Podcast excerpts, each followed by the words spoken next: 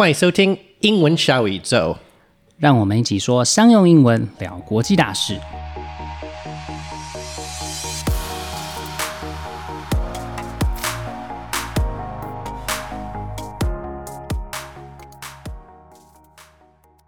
So, last week we talked about how Solomon started his career in the game industry, what blockbuster games he has worked on, and how he established Playerium in Taipei. Right. If you haven't listened to it yet, make sure you check it out before you listen to this episode. So, continuing on this topic, some games could take years to develop, right? For example, Diablo 2 came out four years after Diablo 1, and 12 years later, Diablo 3 finally came out. I've always wondered how long it takes and how many people are needed to make a game. I was curious too, so I did some research. Most of the AAA games take about three to five years to develop, and the budget is around $60 million on average. And the distributors might spend a few million dollars just on Facebook ads. Hmm. Then I guess dozens of hours of joy and excitement for around $60 is a very good deal. it really, really is. 在上一集的节目里面，游戏公司 Playarium 的创办人 Solomon 和我们分享了他在游戏产业的心路历程。如果你还没有听上一集的话呢，记得一定要去听哦。一个三 A 游戏大概需要三到五年的时间来制作，那预算一般来说呢是六千万美金以上。那手游的话，它制作时间就短了很多了，那大概是几个月的时间。好，那在第二部分的访谈里面呢，Solomon 要接着和我们分享他在参与制作三 A 游戏大作，像是《地平线》还有《最后生还者》的时候遇到了什么样的困难，同时他也给了想要进游戏产业的人一些很好的建议。今天的内容一样会有中英对照、逐字稿和 Descript 连接，都可以在节目简介里面找到。Today, I'm talking to Solomon Temowo about the gaming industry. Solomon is the CEO and co founder of Playerium, a Taipei based video game production studio that provides technical and creative support for game developers around the globe. He has worked on AAA blockbuster titles such as Horizon Zero Dawn, The Last of Us, Resident Evil, and Monster Hunter, among many others. Before founding Playerium, he worked at numerous studios around the world, focusing on production and art direction, including Guerrilla Games in Amsterdam and XPEC in China. He holds a master's in digital games from Liverpool John Moores University and a bachelor's in illustration from the University of Manchester. So, you know, Playerium has worked on some pretty incredible titles. You just mentioned some of them, like absolutely some of my favorite games of the last few decades. So, what are some of the challenges of working on like AAA projects? uh, what's the challenges of working on a AAA project? That's a very good question. Um, what are challenges? what do, what is a challenge? No, um, I'm kidding. um, so every project is going to have their own unique set of challenges, and um, that's one. Then the other thing as well is um, the time frame. Mm-hmm. You know, some developers have their have a certain timeline they want to hit. So, um, can we do it in that timeline? Um, having the right resources, uh, uh, making sure the resources have the experience level that you need, and then sometimes there's the technical challenges right. um, on on the project specifics in terms of triple A, and then of course quality. Make sure you hit the quality right. Yes. So the biggest one, the biggest challenge I would say is that we always try to plan and we always try to make sure that we have the a deep understanding of the project yep. and you know we've dotted our i's and crossed our t's but there's always the unforeseen unforeseens yes. that happens on the project both from our side and also from the client side and then it's always about how well you react uh-huh. um, to that and how well you are proposing um, for that and i think that like for on the aaa side it's a combination of balancing the client's requests of what they want mm-hmm. and, and, what they need within the time frame, yeah. within the budget, and also hitting that quality bar. But at the same time, making sure that we are looking at things and going back to the client, say, and, and, and maybe suggesting to them, hey, maybe you want to try this because this could help in this way. Right. And I think that was one of the biggest differences that we offer to a lot of our um, clients that we work with. We kind of always go and we look at the project, and my and I encourage my team to always suggest to the client about ideas mm-hmm. about hey maybe we can try this or how about this and fortunately enough a lot of our clients value that and i think that's why you know some of our clients come back. You, you notice that some of the projects that we've worked on is with the same clients. Yes, Right. right. Um, and I think you know if they were an unhappy client, they probably wouldn't come back. Well- but you know, um, but I mean that's neither here nor there. There could be other reasons. But anyway, um, I think I always encourage my team to um, make these suggestions, and the clients value that. Mm-hmm. Um, and sometimes those suggestions don't get taken on board. You Right. know, that's okay. That's And fine. sometimes they they they do. Yeah. Yeah. I think I was talking to your uh, business partner, Sylvia, and she was mentioning that you are actually at a point where you can actually just say no to certain projects because because you actually know like they won't be good to work with and Yeah, we can yeah, we can prioritize the thing, Yeah. the projects that you want to work with and are also very importantly profitable, right? Yeah, yeah, yeah. That's a it's a it's a really great space to be in. I think in the early days, you know, you always had to uh, you was under, under pressure to say yes to everything. Yeah. But right now we are. Oh man, it's we're so fortunate that we can say no to Right. some things. And so when we are looking at projects, we're always looking at like, is this project good for the team? Right. You know, is this project going to burn our team out? Like we're we're in a, we're in a space where we can we can talk to the team and say, you know, if if this is too much for you, let us know and we'll we will say no. Right. You know, we'll go back to the client and we'll discuss it with them. You know, and we're in a really good space to be able to do that. And I think. I hope um, that my team appreciates that, and um, and then we always try. And fingers crossed, you know, it can stay like that for a while. Yeah. Um, I think as long as we keep delivering uh, top of the line results um, to our partners, um, we can always be in this kind of position. And, and we're in a position where we do do a lot more higher value work, Mm-hmm. you know. So, you know, we do get a lot of clients that come in and their focus is on, you know, I just want it cheap. And Yeah. I mean, there's always going to be someone that else that can do it cheaper, but that's just not been our thing. And our team, you know, um, we're kind of like I would say 80% Taiwanese. We do have a few foreigners on the team, um, and I would say that every single one of them always wants to deliver the best quality. Right. You know, and even if I, you know, there's been times where like the team has done something, and then and then maybe I have a comment on it, and then their reaction is like, don't you think this quality is a little bit low? you know, I'm like, oh, okay. yeah, sure. Yeah, I agree. I totally agree. You know, they've called out some things, and and that's great. That that they want to deliver the best quality. Right. Um, and sometimes we can't. Sometimes it's like, yeah, I get it, but unfortunately, we we we just run out a little bit of resource, so we're gonna have to just let that one go. And Right. and it's and, and it's a great conversation to have. Um, to, you know, with, with the team. You know, the team wants to deliver that quality, and and and it really really pushes them. Yeah, that's amazing. So um, I know you've also worked on some smaller like indie titles, Mm. and I think you might have mentioned in passing that you might worked on some first party projects. so um, generally speaking, what's your preference to work on like indie titles, triple A's, or your own first party like IP? for me personally, uh, and I and I think for some members on the team, as long as the project's interesting Mm-hmm. and um, showcases uh, a high level of quality or standards, that's something that interests them Right. uh, and interests me. You know, um, I really like to work on the kind of cutting edge titles, not just technically. Uh, I think creatively, artistically, uh, we want to work on really, really powerful, like big stuff, like Yeah. a challenge. We love a challenge, you know.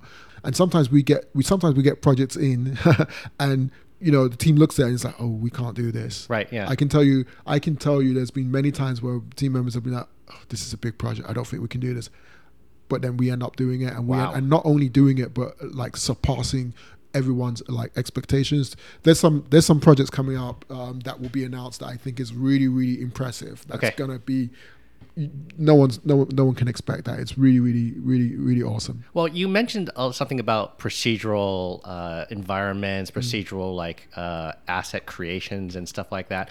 And what I what that immediately triggered in my mind was I know that that was a really really important part of Horizon Zero Dawn. like the environments were like basically procedurally Yeah. generated, and everyone complimented so much that game for Mm. its amazing environments, right?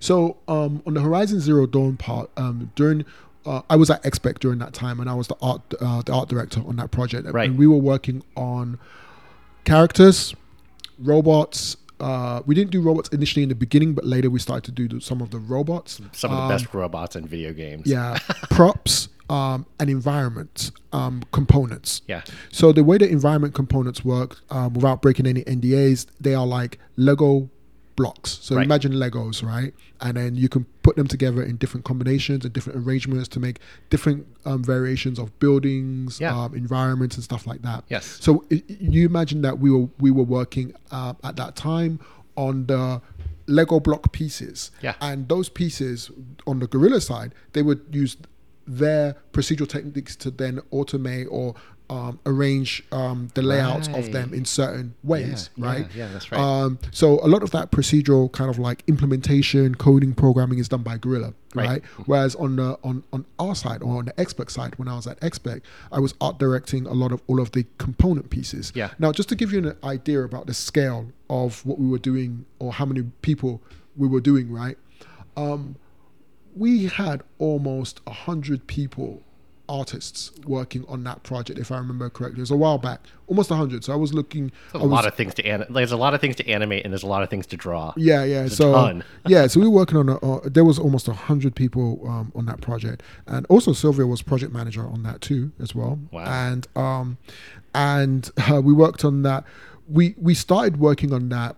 We we started working on that towards the. We we worked on Killzone Shadow Fall, Yes. and towards the end or midway through Killzone Shadow Fall, we actually started working on um, prototyping workflows for Horizon Zero Right. Dawn. So Guerrilla had come to us and say, "Hey, we want you to try these workflows, see if it makes sense, see if it works. Give us some feedback. Do you think that this workflow can scale for your team?" So we did that, and gave them really early feedback, had lots of back and forths, and then um, we started to scale up that team, and team members started to transition from Killzone Shadow Fall to Horizon Zero Dawn, and um, um, even like we had a period where Guerrilla sent some of their team members on site to to live not live with us, live in China, and they they sent like um, three people, a producer, two art leads, and basically they were on site with us for about six months. Wow, okay. Three to six months, I believe, if I remember correctly.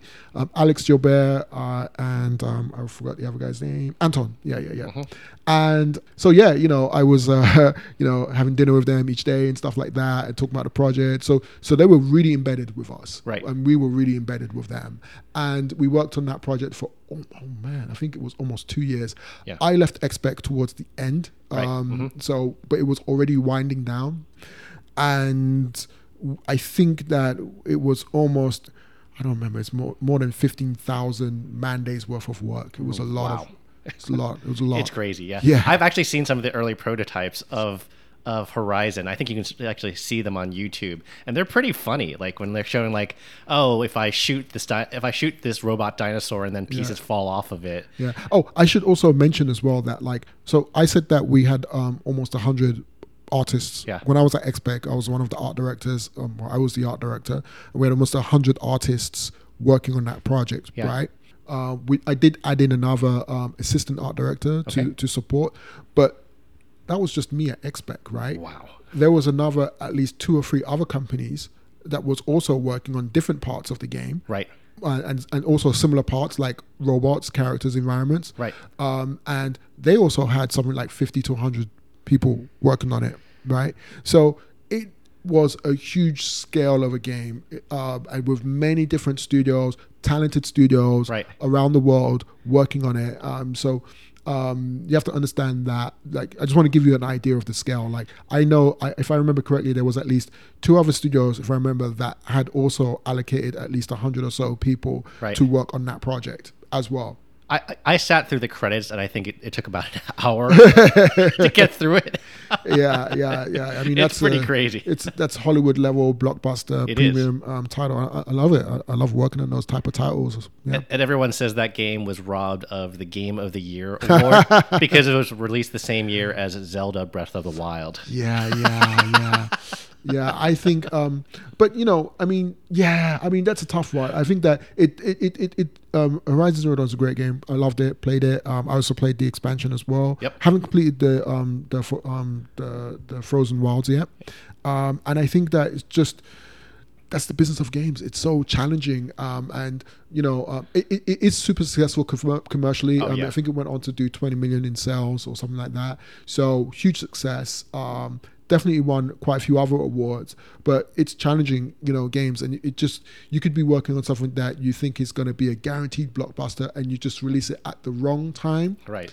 and it's it fails, and for for whatever reason, fortunately, Horizon Zero Dawn did not fail. It did not, no. but um, you know, it, it can it can be just as much as a gamble. You know, I, I know some companies that try to release games and they don't know why it failed or they don't know why it does well. But then there's other games where they don't know why it's doing well and why Mhm. it's selling as it's selling.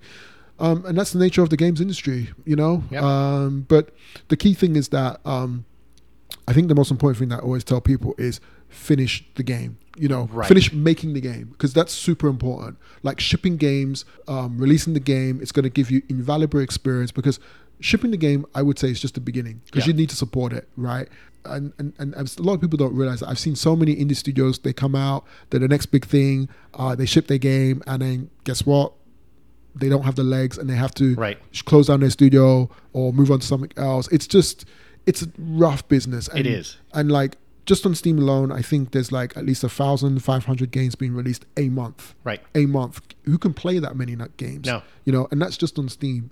Can you imagine what's being released on iOS mobile? Of course. Per, per month, Yeah. and then you've got console. So it's a really challenging market to to to stand out, right? Yeah. So, if somebody is interested in getting into the gaming industry, what advice would you give them? Um, I think currently, right now, it's a different place where, than it was when I was younger. And I think definitely right now is there's a lot more resources to help you. So depending on which aspect or which field you want to go to, um, check out the YouTube channels, check out like Twitch streams. There's a lot of people just doing live streams of coding or Right. or YouTube like tutorials. So so definitely make sure that you're up to speed. You know, technically read books. You know, definitely read up about the industry. Um, try to focus a little bit. Um, well, I say focus a little bit. Try to get enough understanding on different aspects of what you're doing and how they affect departments that you need to interact with. So, for example, if you want to make characters and you want to do character modeling, maybe try to understand a little bit of what the animator needs to go through so Yeah. that you know that what you're going to give him is going to be the good thing right? It's going to work. Just you don't have to be an expert but you know at least try to understand because making games is a team business. Um, um, it's a collaborative effort and it's really important that you, you you kind of like respect each other i think the other thing as well um, yeah that's another thing those are the technical skills right i think on the soft skills part I, i've seen a lot of developers who are just not really good at communicating Right. right and They're um, technically really capable, but just not good at working with other people. right? yeah yeah and that's that, that that can be a very toxic environment and making games is really really hard you're going to go through some really really tough times and the last thing you need is a hostile environment and i've seen it and and, and it's easy to happen because Mm-hmm. Yeah. you know people are people right humans Yeah. are humans um, but i think that on the soft skills side you know learn to communicate definitely learn to communicate be you know don't be a jerk Right. right right? You know everybody wants the same thing. They want to make a good game. I don't know anybody that wants to make a crappy game Right. you know? So try to recognize that as a common ground right Mm-hmm. in your communication. But yeah on the soft skills side definitely learn some good soft skills about communication presenting your work um, handing off your work.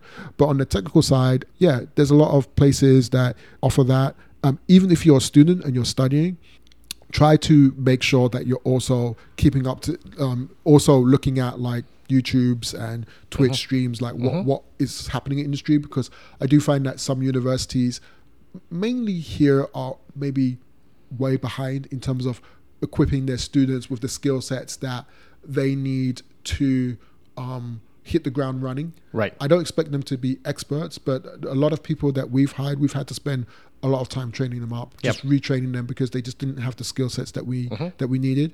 Actually, when we hire, we're hiring based on their personality, making sure Right. that first off, the person's not a jerk, Right. you know, because you can teach Maya, you can teach Photoshop, you can teach people how to code, Right. but certain soft skills and personalities those are a little bit harder to to to come by um, and you know cultural fits Yes. you know so that's super important but yeah there's no reason not to know something because there's so much resources out there so Yeah. so definitely put the time and effort in there yeah if you're if you're a student you know just apply yourself Mm-hmm. um, learn what you need to learn I know some people might think or say there's no point in schools. You can learn everything outside of schools, but you know, if you're in school, just make make the most of it. You know, experiment, I, play. I, I think there know. is like some benefit to the rigor and the discipline Yeah. and the assignments completing assignments that's that's going to be similar to what you're going to experience in real life and definitely um, equipment. You Yeah, know, because yeah, I, yeah. I, I I've seen some of the universities here. They've got some really good equipment. I, I doubt. I don't think some of those students can afford them. So Yeah. So definitely make take advantage of that. And also another thing as well. Oh, this is super important. Actually, that's one thing I do want to say, which is try to um, look outside of the games industry because Right. a lot of times what I do know is, is some people or developers they want to make um, the next uh, they they want to make another Mario or they want to make another Dark Souls and they and they look at what was Dark Souls and they don't they don't really look at like why those developers got to those decisions right yeah um, they're making a copy of a copy of a copy. Yes. Right.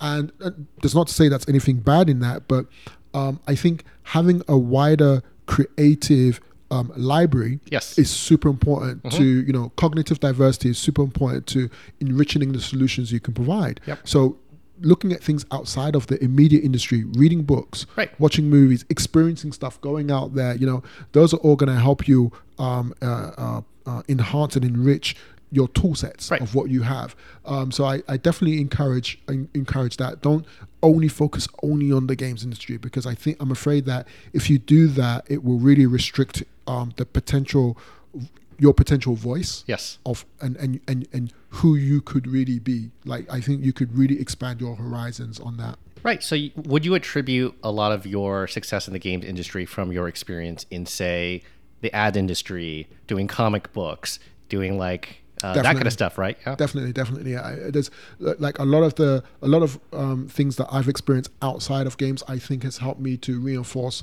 what what i what i'm doing in games i knew one guy i was studying with um, he he used to be a zoologist Oh, really? yeah, yeah, yeah. He used to. I think he was, if I remember correctly, uh, he was like in uh, South Africa and he used to work in a zoo in a tiger reserve. Right. So he used to look after those animals, and you'd think, why are you in games? What? Why would you do that? But he Right. was very passionate about games, and I remember for his master's thesis, he wanted to, uh, and this was way back. Um, 2002 or two no not even 2002 2000 or something Yeah. he wanted to make playable in-game character that had four legs Right. because he was saying that you know it's not really been done during that time That's true, yeah. like a main character that had four legs a quadruped Yeah. and um, also he also felt that quadrupeds in games at that time were not being treated well like it, what i mean is It's that true. they were not being made well they looked really bad Yeah. but he could say that because he used to look he was a zoologist he knew about animal anatomy he was so good at that really really good at that and um he- I remember he, he he made a really awesome demo, uh, the animation, Yeah. controls, and then yeah, he went on. He, he's he's still in the industry now. Really good character artist, good at animals, all of that stuff. Right. So that knowledge of being a zoologist, Yeah. of understanding the anatomy of animals, of just on a, on such a deep level, Yes. helped to infor- reinforce him about this stuff. Um, um, I also always I have this habit like whenever we work on a project, I will actually go and watch like if I'm making a material or if I'm under, if I need to create a building, I will go and watch how is that building made in real life. Or Right. how is that how how does rust form on that material? Wow. And I'll watch Okay. slow motion videos and I will read it out, understand. Oh, okay, so it's the oxidation and it's this and it's Yeah. that, and understand the science of it. You Right. know, and I'll spend like you know days, weeks just understanding that. And it sounds boring, but it's quite interesting because when I understand, um, and I've, I've said this a lot to artists. and Right. Some people, if they if they know me, they'll they'll, they'll have some bad memories about this. but it's important to understand the the deep level of something, Right. Because if you don't know what it is, you shouldn't be making it. If you That's if you true. don't know that this is a wooden material, Right. I, I've had situations. Someone has made something. I was like, okay, what is it? And and they say, oh, um, it's metal. I said, okay, yeah, but what metal is it? I don't know. I said, okay, but you know there's a difference between gold and silver and bronze, right? Right. Right, aluminum. These they, they, these are different types of metals. So if you don't know what metal is and you just made a generic metal, then it's not going to look right, is it? Right. Right. And then if you do make it, like, do you know enough about this metal to be able to make informed decisions. Like, oh yeah, I just know it looks like this, looks like that. It's very surface level. Right. That doesn't mean you can't make it. It- you, you, you can make it, but I'm I'm I'm very like I really like to get into the weeds of it. It's like okay, what is this metal? How was it made? How was it formed? If you look at some of our reference books that we have in the shelf, I have a material reference book. It's just it's just materials. Of course, like, yeah. You know, so so so, so yeah, I, I I I definitely encourage people to look outside of the industry, um, really understand what it is, the the essence of it. I think that can help. Right. Being having that in that innate knowledge of something, I think can help to enforce like what you end up making. Yeah, yeah, absolutely. Well, you know, you just reminded me about your work on Last of Us because I'm sure that you must have known, you must know about all sorts of different kinds of bricks, all sorts of different kinds of cement, all sorts of different kinds of rebar and steel, and what the steel looks like when it's twisted Yeah. or rusted, or like what does this concrete look like when it's wet. I'm sure, yeah, like yeah, you must be like the expert on this kind of stuff Well, now, aren't you? I mean, I mean, not an exaggeration. I've, I've seen some of the materials um, pop up again and again, and um, yeah, yeah. I think you build you build up this tool set over time. So the more the more you work on something, um, the more you know, um, the more efficient you get at it. Right, Right. yeah. So so yeah, I know. I, I- kind of know what to look out for. You know, it's, oh, it's a it's another concrete, right? But you know. Uh, but what kind of concrete? but what kind of concrete? And can we can we make this concrete to be the best concrete in this game? You know, like like you know, but but but that's what it takes. yeah, That's, that's twisted cars. takes. You know exactly how a car twists. yeah, yeah, and, Old and- American car Yeah. probably rust like this. yeah. It's, it's it's funny you talk about The Last of Us. We um so we worked on um we worked on one of the single player levels, and um it was the I don't know if you've played the game. There's a level um, where Ellie is in the um, Oh, I played that game.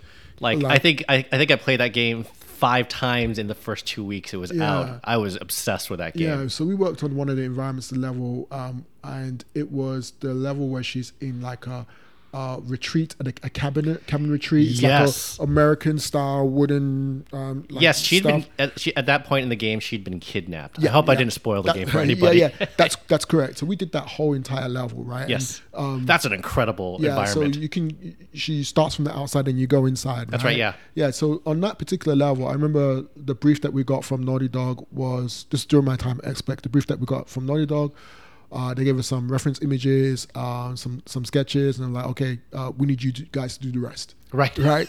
Oh my Yeah. god. So I was like, "Oh, this is great! This is awesome! I love it!" Like, I, I you know, so so yeah, we we went away, researched, um, put together some ideas, um, sent it to Naughty Dog. They were like, "Yeah, okay, looks good. Go ahead, you know, do it, do it, make it happen." um, and um, yeah, blocked it in, send them. Uh, you know, there's a few different phases that we need to submit to make sure they're okay with it, and also their team can. It still works in their game, so we don't break anything or Right. mess up their level design, Yep. right? Um, and then also trying to fill in certain other areas that are kind of like kind of empty or just need a little bit of uh, happening there as well.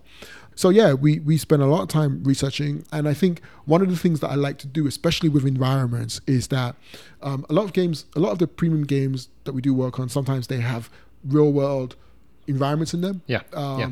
or things that you can find in the real world. So one thing that's really good um, on Google Maps is they have the street view Uh, right, right? and so sometimes I see an environment, I was like, okay, is there a Google Map street view of this? right. And literally just go and find it. And the awesome thing, and like now that I love to do, we've got a couple of Oculus Quests units Yeah, here, yeah, yeah. um, is look at it in VR because Right. they have some really good street view locations in VR, and you can just really immerse yourself. Okay, you're like, all right, I get it. And it's like if you need to make something that's in America now, now you can just immerse yourself in the VR, Right. in the street view, and look at it, and it's it's really it really helps, Right. like reinforce that. So so there's some really good options to that I- I like to to do to to research and encourage the team to do that. Yeah, for sure. Like Days Gone is in Portland, so you can actually see like actual like shops in Portland. Yeah, yeah. And Of course, flying there is better. Like, Of I- course, yeah. I would love to do that, right? But um, short of being able to actually go there, that's um, it's important to be able to really research the subject, Yeah. Mm-hmm. like deeply enough. I mean, don't want to overkill it, right? Right. Um, but but enough so that you feel comfortable making informed, creative, or technical decisions about what you want to do um, with the subject. Right. So, uh, this has been an amazing interview, but I think we have to wrap it up. so, right. lastly, do you want to be able to like uh, just tell people how to like learn more about Playerium? Oh, right. So um, you can go to our website, um, playerium.com. We have a Facebook page. We have an Instagram Instagram page as well, Twitter. Uh, not really up to date, um, but um, definitely go and, and check it out. I think you can Google us and um, check out some of the, the, the, company's credited titles. Yeah. Um, but yeah, um, check us out. Yeah, playerium.com. Yeah, and it, I heard you say earlier before we started interviewing that there is a YouTube reel of just your credits oh. video games. no, no, no. It's, it's not public. It's just something that I keep personally. Ah, okay.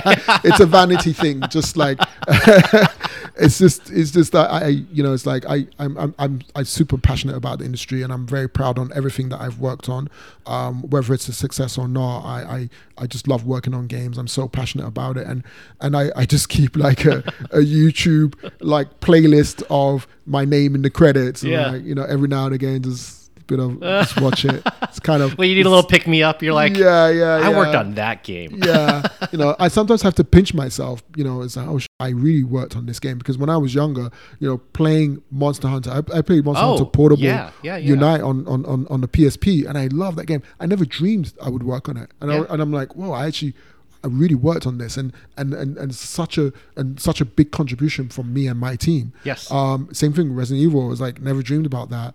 Um, you know, there's so many games and titles that it's just it's just crazy. Like, yeah, it's it's it's amazing. Yeah. It's been, a, it's been a, an incredible journey. I can talk to you all day about games, but we do have to wrap it up. Thank you very much for your time, Solomon. Yeah, thank you for having me. Really, uh, um, I really appreciate it, uh, the time, and um, yeah, love being here. Fantastic. Thanks again. 除了要花费大量的时间和金钱之外，制作游戏的人力也是非常可观的。一个三 A 游戏呢，可能会需要好几个团队和好几百个人一起制作。Solomon 也建议想要进游戏产业的人，可以多看看 YouTube 之类的影音平台上面的介绍影片呢，来了解产业的生态，还有你有兴趣的那个职位，在工作上面到底会遇到什么样的问题，和需要什么样的技能。同时，和别人沟通的技巧也非常重要，因为这个产业呢，是一个非常依赖团队合作的产业。So, when Solomon was talking about the planning of a project, he said this. We always try to plan and we always try to make sure that we have the a deep understanding of the project yep. and you know we've dotted our I's and crossed our T's. To dot the I's and cross the T's means to pay a great deal of attention to the details about something, especially when you are trying to complete a task. To dot the i's and cross the t's，字面上的意思就是把 i 这个字母上面的点和 t 的交叉的部分写好，也就是一丝不苟，还有注重细节的意思。 例如，The student dotted his i's and crossed his t's when doing the experiment because the sample was very small, so he had only one chance to get it right. 那个学生一丝不苟地进行实验，因为简体量非常的有限，所以他必须一次就做对。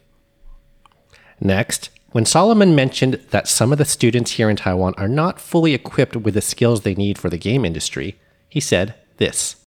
Because I do find that some universities, mainly here, are maybe way behind in terms of equipping their students with the skill sets that they need to um, hit the ground running. Right. To hit the ground running means to immediately work hard and successfully at a new activity. 大家可以想象，在战争电影里面看过的画面：直升机上面的士兵一踩到地面之后，就立刻跑动到自己的位置，开始进行作战。在着地之后，就开始跑动呢，就是 to hit the ground running，意思就是立刻展开行动，并且成功。例如，the politician hit the ground running, getting the new energy policy passed right after he was elected。那位政客在他当选之后，立刻让新能源政策通过。Next, when Clifford was talking about Solomon's YouTube playlist, he said this.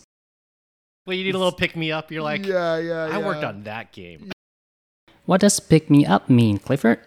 Here, pick me up is a noun, meaning something that restores a person's energy, improves their mood, or generally lifts their spirits.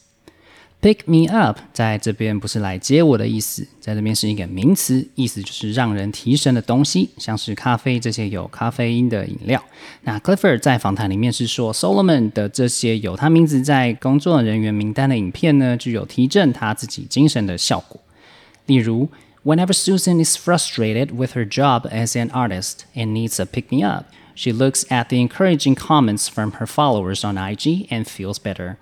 作为一名艺术家，每当 Susan 觉得挫折需要提振精神的时候，她就会看看她 IG 上面粉丝鼓励她的留言，然后呢，她就会觉得好多了。Okay, that's it for our game series. After learning so much about the game industry and how difficult and expensive a good game is to make and how many people are involved, I think I'll be able to better appreciate the work of hundreds of artists, programmers, and designers next time I pick up a new title.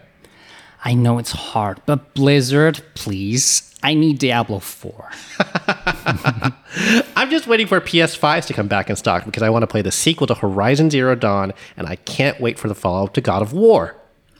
你最喜欢的游戏或是最期待的游戏是什么呢？欢迎留言让我们知道哦。喜欢我们节目的话，也不要忘记了追踪、留言和分享。英文小宇宙，我们下次见。 Bye. 晴雨英文 Apex Language 提供完全客制化的企业或一对一的专业英文训练。不论你需要的是商用英文课程、团队职场力工作坊、面试，或是专业写作服务，都可以上晴雨英文的网站 triple w dot apex 横线 l a n g dot com，或是 Facebook 搜寻 Apex Language 并留言给我们，让我们帮你量身定做你所需要的服务，加强英文实力，提升职场竞争力。